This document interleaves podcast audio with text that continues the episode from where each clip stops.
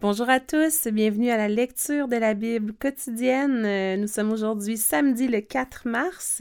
C'est Maxime Leblanc qui est avec vous pour faire la lecture ce matin. Euh, alors en ce samedi qui débute la semaine de relâche, du moins ici dans la région de Québec, on espère que vous allez pouvoir passer du bon temps, euh, une semaine de congé pour ceux qui peuvent passer la semaine avec leurs enfants ou petits-enfants. Donc commençons en ce beau samedi ensoleillé. Avec notre lecture, nous en sommes maintenant dans le livre de Nombre dans l'Ancien Testament. Donc, nous lirons ce matin Nombre 2, verset 1 jusqu'au chapitre 3, verset 51. Et nous lisons toujours aujourd'hui dans la version français courant. Le Seigneur dit à Moïse et à Aaron Chaque Israélite doit camper près de l'étendard de son unité d'armée et de la bannière de sa famille. Le camp sera installé autour de la tente de la rencontre, mais à une certaine distance. À l'est se trouvera l'unité d'armée groupée autour de l'étendard de Juda. Les hommes recensés comme aptes au service militaire seront commandés par un chef de leur tribu, à savoir, pour Juda, Nachon, fils d'Aminadab, avec 74 600 hommes. Pour Issachar, Nethanéel, fils de Souar, avec 54 400 hommes.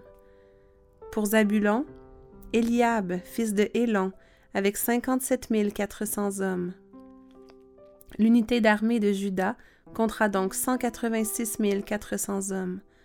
Ce sont eux qui partiront en tête du peuple d'Israël.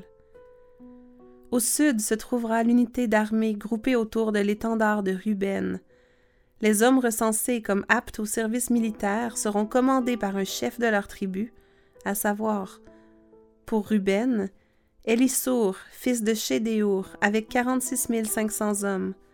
Pour Siméon, Shelumiel, fils de Sourishadaï, avec 59 300 hommes. Pour Gad, Eliasaph, fils de Déouel, avec 46 650 hommes. L'unité d'armée de Ruben comptera donc 151 450 hommes. Ce sont eux qui partiront en second. Ensuite, les descendants de Lévi partiront avec la tente de la rencontre. Ils se trouveront donc entre les deux premières et les deux dernières unités. Ils partiront eux aussi dans l'ordre où ils campent, chaque homme à sa place, suivant l'étendard de son clan. À l'ouest se trouvera l'unité d'armée groupée autour de l'étendard d'Éphraïm. Les hommes recensés comme aptes au service militaire seront commandés par un chef de leur tribu, à savoir, pour Éphraïm, Elishama, fils d'Amioud, avec quarante mille cinq cents hommes. Pour Manassé, Gamliel, fils de Pédassour, avec trente-deux mille deux cents hommes. Pour Benjamin, Abidan, fils de Guidoni, avec trente-cinq mille quatre cents hommes. L'unité d'armée d'Éphraïm comptera donc cent huit mille cent hommes. Cette troisième unité d'armée partira après les descendants de Lévi. Au nord se trouvera l'unité d'armée groupée autour de l'étendard de Dan. Les hommes recensés comme aptes au service militaire seront commandés par un chef de leur tribu, à savoir, pour Dan, Aïezer, fils d'Amikadaï, avec 62 700 hommes. Pour Asser, Pagiel, fils d'Ocran, avec 41 500 hommes.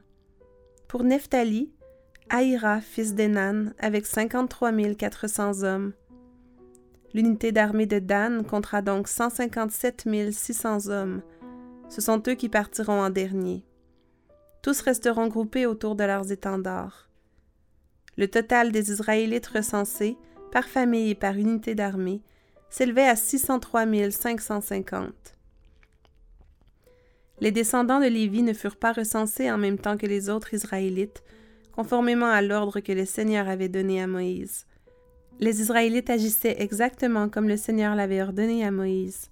Ils campaient près de leurs étendards et partaient dans l'ordre indiqué par clan et par famille. Voici quels étaient les membres de la famille d'Aaron et Moïse, à l'époque où le Seigneur parla à Moïse sur le mont Sinaï. Aaron avait quatre fils, dont l'aîné s'appelait Nadab et les autres Abiou, Elazar et Itamar. Ils avaient été consacrés comme prêtres et étaient entrés en fonction.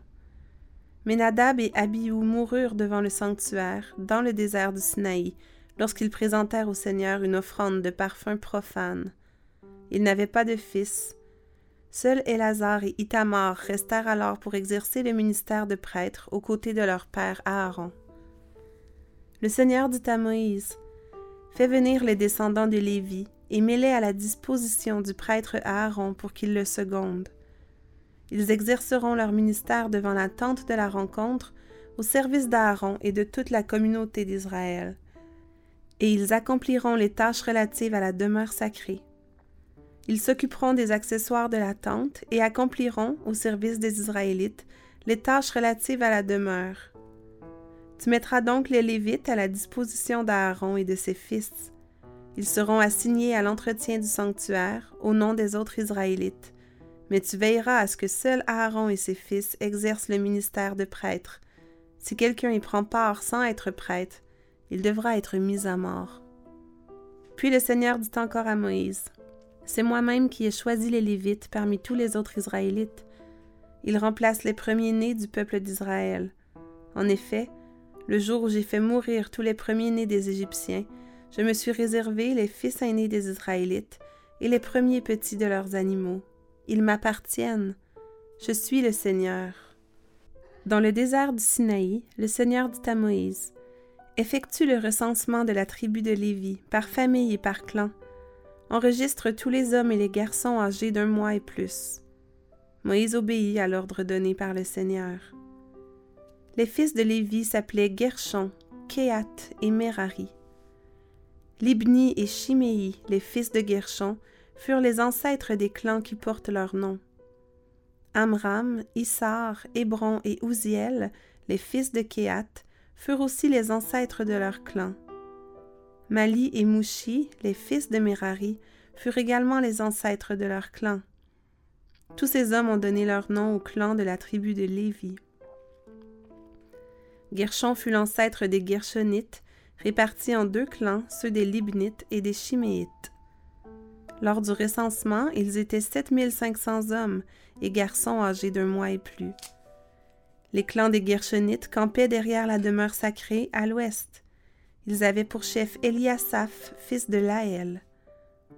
Les Gershonites s'occupaient des parties suivantes de la tente de la rencontre la tente intérieure, la tente extérieure, la couverture protectrice, le rideau d'entrée de la tente, les tentures et le rideau d'entrée de la cour situés autour de la demeure et de l'autel, et les cordes de la tente. Ils étaient responsables de l'entretien de ces éléments. Kéat fut l'ancêtre des Kéatites, répartis en quatre clans, ceux des Amramites, des Issarites, des Hébronites et des Ouziélites. Ils étaient 8300 hommes et garçons âgés d'un mois et plus. Ils étaient chargés de prendre soin des objets sacrés. Les clans des Kéatites campaient du côté sud de la demeure. Ils avaient pour chef Élisaphan, fils d'Ouziel. Les Kéatites s'occupaient du coffre sacré, de la table, du porte-lampe, des autels, des ustensiles utilisés dans le sanctuaire et du rideau intérieur de la demeure. Ils étaient responsables de l'entretien de ces éléments. Le responsable en chef des Lévites était Élazar, fils du prêtre Aaron. Il exerçait la surveillance sur les hommes chargés du service du sanctuaire. Merari fut l'ancêtre des Mérarites, répartis en deux clans, ceux des Malites et ceux des Mouchites. Lors du recensement, ils étaient 6200 hommes et garçons âgés d'un mois et plus. Ils avaient pour chef Souriel, fils d'Abiaïl. Il campait du côté nord de la demeure sacrée. Les Mérarites s'occupaient des cadres de la demeure, des traverses, des colonnes, des socles et de tous les autres accessoires. Ils étaient responsables de l'entretien de ces éléments. Ils s'occupaient aussi des colonnes et des socles placés autour de la cour sacrée, ainsi que des piquets et des cordes. Moïse, Aaron et ses fils campaient devant l'entrée de la tente de la rencontre, à l'est. Ils étaient chargés du service du sanctuaire au nom des Israélites. Si quelqu'un avait voulu s'en approcher sans être prêtre, il aurait été mis à mort. Le total des Lévites, hommes et garçons âgés d'un mois et plus, s'élevait à 22 000. Le recensement avait été fait par Moïse et Aaron sur l'ordre de Dieu, d'après les clans respectifs.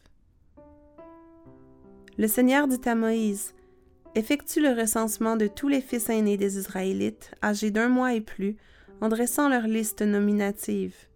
Ensuite, tu mettras à part les Lévites pour qu'ils m'appartiennent, à moi le Seigneur, à la place des fils aînés des Israélites. Tu m'attribueras de même le bétail des Lévites à la place de tous les animaux premiers-nés du bétail des Israélites. Comme le Seigneur le lui avait ordonné, Moïse recensa tous les fils aînés des Israélites âgés d'un mois et plus. Leur total, d'après les listes nominatives, s'élevait à 22 273. Le Seigneur dit à Moïse, Mets à part les Lévites pour qu'ils m'appartiennent, à moi le Seigneur, à la place des fils aînés des Israélites. Attribue-moi de même le bétail des Lévites à la place des animaux premiers-nés des Israélites. Il restera cependant à racheter 273 fils aînés des Israélites, qui sont en surnombre par rapport aux Lévites. Pour chacun d'eux, tu fixeras un tarif de cinq pièces d'argent, en monnaie du sanctuaire dont la pièce de base pèse 10 grammes, et tu remettras cet argent à Aaron et à ses fils. C'est ainsi qu'on rachètera les fils aînés en surnombre. Moïse recueillit l'argent destiné au rachat de ceux qui n'étaient pas remplacés par des Lévites. Il recueillit en tout auprès des fils aînés des Israélites 1365 pièces d'argent en monnaie du sanctuaire, et il les remit à Aaron et à ses fils, conformément à l'ordre donné par le Seigneur. Enchaînons avec la lecture du psaume 47. Du répertoire du chef de chorale, psaume appartenant au recueil de la confrérie de Corée. Vous, tous les peuples, applaudissez, faites à Dieu une ovation avec des cris de joie, car le Seigneur, le Dieu très-haut, est redoutable, il est le grand roi de toute la terre. Il nous soumet des peuples, il met des nations à nos pieds. Il a choisi pour nous notre patrie et nous en sommes fiers, nous, le peuple de Jacob, qu'il aime. Dieu monte à Sion parmi les acclamations, le Seigneur arrive au son du corps. Célébrez Dieu par vos chants, célébrez-le. Célébrez notre roi, célébrez-le. Car le roi de toute la terre, c'est Dieu. Célébrez-le par le chant le plus beau. Dieu règne sur les nations. Il siège sur son trône divin. Les princes des nations se joignent au peuple du Dieu d'Abraham, car c'est de Dieu que dépendent les rois, les protecteurs de la terre. Il est au-dessus de tout.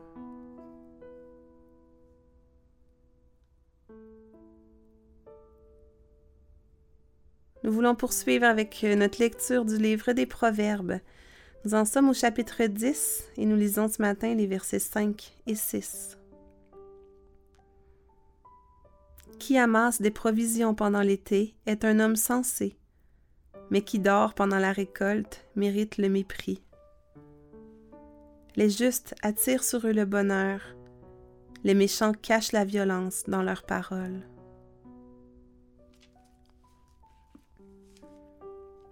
Et nous en sommes déjà à la dernière portion de notre lecture d'aujourd'hui. Donc c'est notre texte du Nouveau Testament qui se trouve toujours dans le livre de Matthieu. Nous lirons ce matin le chapitre 18, verset 21 jusqu'au chapitre 19, le verset 12. Alors Pierre s'approcha de Jésus et lui demanda Seigneur, combien de fois devrais-je pardonner à mon frère s'il se rend coupable envers moi? Jusqu'à sept fois? Non, répondit Jésus, je ne te dis pas jusqu'à sept fois, mais jusqu'à soixante-dix-sept fois sept fois. C'est pourquoi, voici à quoi ressemble le royaume des cieux. Un roi décida de régler ses comptes avec ses serviteurs. Il commençait à le faire quand on lui en amena un qui lui devait une énorme somme d'argent. Cet homme n'avait pas de quoi rendre cet argent. Alors son maître donna l'ordre de le vendre comme esclave et de vendre aussi sa femme, ses enfants et tout ce qu'il possédait afin de rembourser ainsi la dette. Le serviteur se jeta à genoux devant son maître et lui dit Prends patience envers moi, et je te paierai tout. Le maître en eut pitié, il annula sa dette et le laissa partir. Le serviteur sortit et rencontra un de ses compagnons de service qui lui devait une très petite somme d'argent. Il le saisit à la gorge et le serrait à l'étouffer en disant Paie ce que tu me dois. Son compagnon se jeta à ses pieds et le supplia en ces termes Prends patience envers moi et je te paierai. Mais l'autre refusa. Bien plus, il le fit jeter en prison en attendant qu'il ait payé sa dette. Quand les autres serviteurs virent ce qui était arrivé, ils en furent profondément attristés et allèrent tout raconter à leur maître. Alors le maître fit venir ce serviteur et lui dit Méchant serviteur, j'ai annulé toute ta dette parce que tu m'as supplié de le faire. Tu devais toi aussi avoir pitié de ton compagnon, comme j'ai eu pitié de toi. Le maître était fort en colère et il envoya le serviteur aux travaux forcés en attendant qu'il ait payé toute sa dette. Et Jésus ajouta, C'est ainsi que mon Père qui est au ciel vous traitera si chacun de vous ne pardonne pas à son frère de tout son cœur. Quand Jésus eut achevé ses instructions, il quitta la Galilée et se rendit dans la partie de la Judée qui se trouve de l'autre côté de la rivière, le Jourdain. Une foule de gens lui suivirent et il guérit leurs malades. Quelques pharisiens s'approchèrent de lui pour lui tendre un piège. Ils lui demandèrent Notre loi permet-elle à un homme de renvoyer sa femme pour n'importe quelle raison? Jésus répondit N'avez-vous pas lu ce que déclare l'Écriture? Au commencement, le Créateur les fit, hommes et femmes. Puis il dit C'est pourquoi l'homme quittera son père et sa mère pour s'attacher à sa femme, et les deux deviendront un seul être. Ainsi, ils ne sont plus deux, mais un seul être. Que l'homme ne sépare donc pas ce que Dieu a uni. Les pharisiens lui demandèrent pourquoi donc Moïse a-t-il commandé à l'homme de donner une attestation de divorce à sa femme quand il la renvoie? Jésus répondit, Moïse vous a permis de renvoyer vos femmes parce que vous avez le cœur dur. Mais au commencement, il n'en était pas ainsi. Je vous le déclare, si un homme renvoie sa femme alors qu'elle n'a pas été infidèle et en épouse une autre, il commet un adultère. Ses disciples lui dirent, si telle est la condition de l'homme par rapport à sa femme, il vaut mieux ne pas se marier. Jésus leur répondit, Tous les hommes ne sont pas capables d'accepter cet enseignement, mais seulement ceux à qui Dieu en donne les moyens. Il y a différentes raisons qui empêchent les hommes de se marier. Pour certains, c'est une impossibilité dès leur naissance, d'autres, les eunuques, en ont été rendus incapables par les hommes, d'autres enfin, renonce à se marier à cause du royaume des cieux. Que celui qui peut accepter cet enseignement l'accepte. Nous voulons conclure en prière avant de se quitter. Prions.